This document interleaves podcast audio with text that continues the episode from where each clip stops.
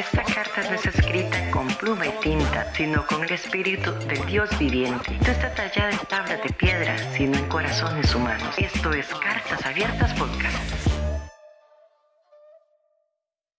No sé si sabían que el, que el agua en el mundo tiene el 70% de la superficie. Y de ese 70% dice que el 97.5 es agua salada y apenas un 2.5 es agua dulce. También dice que existe en, los glaciares, que es lo que está congelado, representa el, 70% de esa agua dulce. También es de la, del conocimiento de la mayoría que, que nuestro cuerpo está compuesto por un 60% de agua. Y dice que el cerebro se compone de un 70% de agua, que la sangre, en la sangre hay un 80% de ella, y en los pulmones se compone de un porcentaje de un 90% de agua. O sea, tenemos agua por todo lado. Y así podría sacar montones de estadísticas acerca del agua. Pero el día de hoy quiero que podamos eh, ver no solamente la importancia que tiene el agua, sino lo que representa también el agua a nivel espiritual. Quería leerles lo que dice Jeremías 2, versículo 13. Ustedes, pueblo mío, cometieron dos pecados. Me abandonaron a mí, que soy para ustedes una fuente de agua que les da vida e hicieron sus propios estanques que no retienen el agua. Yo era su guía, pero ustedes me rechazaron.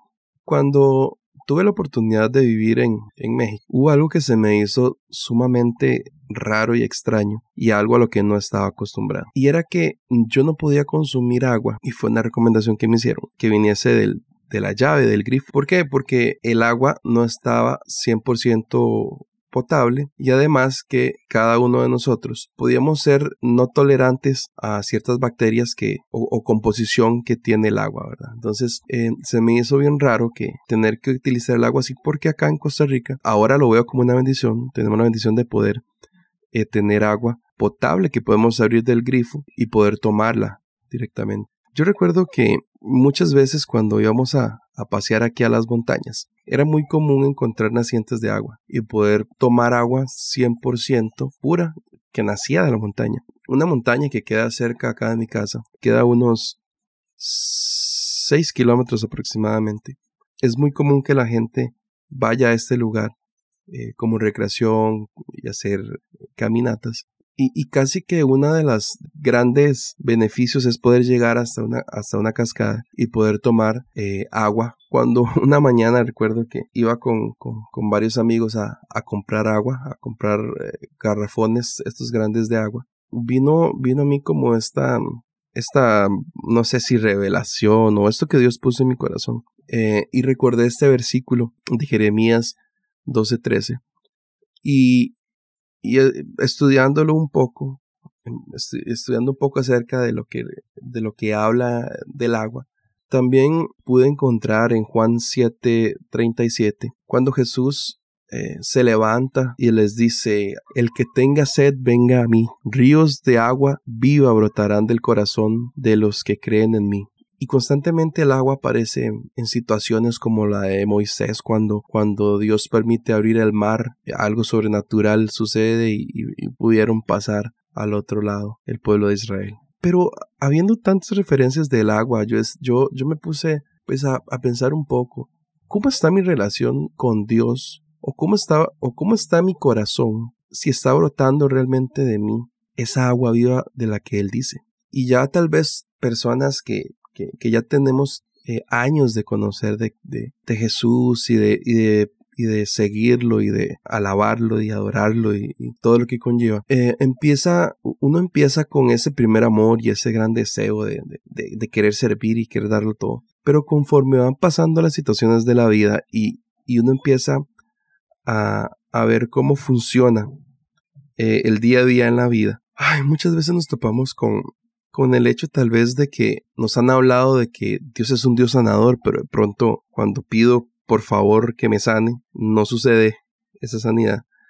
O, o cuando estoy en una necesidad, le pido a Dios que por favor provea y de pronto no viene. Este, en el momento que yo lo, en teoría lo necesito. Muchas veces eh, empiezan a venir a nosotros pensamientos de, de y dudas de, de qué tan cierto, qué tan aplicable es a mi vida, porque pues no veo que esté sucediendo. Y, y volviendo a esta historia de, de, cuando me tocó ir a comprar agua a México. Recuerdo que una mañana que iba para la iglesia. Necesitaba tomarme una pastilla y estaba medio dormido. Este, me alisté y, ya pues me levanté tarde. Y cuando ya iba a salida me, me recordé de la pastilla. Entonces me, me, devolví, me eché la pastilla a la boca, fui al grifo, tomé agua, me tomé la pastilla y me fui. Eh, luego fui, ya desayuné y de pronto empecé a sentir esos dolores de estómago. Ay, mal, mal, mal, mal. O sea, yo decía, ¿qué es esto? ¿Qué me comí? Si el desayuno, pues me comí algo liviano, ¿qué me cayó pesado? Y yo traté, tratando de hacer como memoria de, o sea, recién me vengo levantando, que pude haber comido anoche, que me cayera mal, para no hacerle largo el cuento. Eh, de pronto eh, me recuerdo el agua. Y, y, hasta ese momento me di cuenta que era cierto lo que me habían dicho. Pasé mal ese día, mal, mal, mal, mal. Pero fue cuestión de un día por dicha. Tomar agua de, del grifo acá este, de la llave. El agua tiene, tiene un cierto sabor, no sé si todo lo podemos percibir, pero yo sí le, siento sabores al agua. Pero el, agua de un, de un, grifo de acá tiene un sabor muy, muy peculiar. Eh, me imagino que por la cloración y el proceso que lleva. Pero el agua que es embotellada, que es eh, que la purifican, que ya lleva un tratamiento, para mí tiene otro sabor. Y el agua que tiene eh, cuando vas a la montaña y tomas agua directamente, este, que brota, tiene otro sabor. Entonces, eh, hay personas que han dicho que pues ellos no le sienten sabor y el agua a todos les sabe igual, pero a mí no. Entonces, em, me ponía a pensar cuántas veces buscar a Dios, ir a buscarlo a su presencia, ir a adorarlo, a veces se hace, se hace tal vez como esa agua que vas a la montaña y, y, y, tal vez gráficamente lo veo así, que para poder tener una buena agua, una agua eh, limpia y pura, hay, hay la necesidad de tener que subir hasta, hasta, hasta una montaña para poder probar esa agua o tener una fuente cerca de donde brote agua para poder probar ese tipo de agua. Y así creo que es nuestra relación con Dios. El sabor que te puede dar lo que sea que este mundo te ofrezca, lo, llego a comparar como, como el agua del grifo.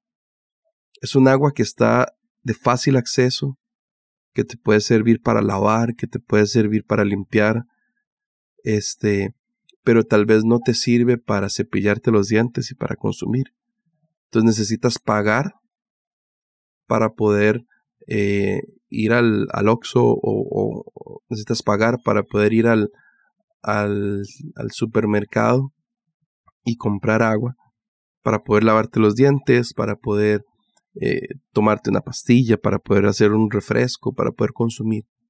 Necesitas pagar para poder obtenerla. Y para poder tener agua de manantial que sea 100% pura y sin ningún tratamiento, necesitas subir hacia esa montaña. Necesitas físicamente tener un sacrificio de poder ir allá por esa agua.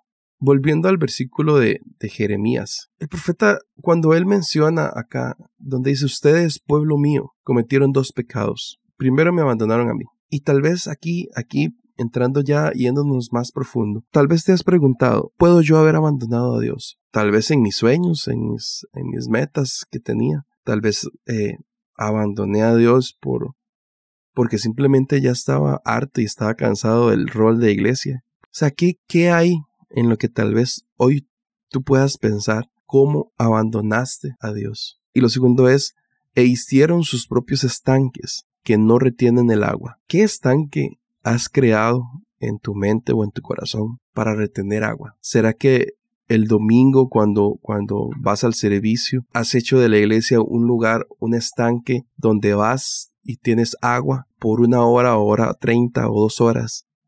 Y, y, alabas y exaltes y escuchas la palabra y te llenas y sales, wow, salgo, sales con, con, con, con el corazón lleno, pero resulta que, que tratas de, de tomar eso y guardártelo hasta el próximo domingo y tal vez has creado un estanque o vives de, de una gloria pasada.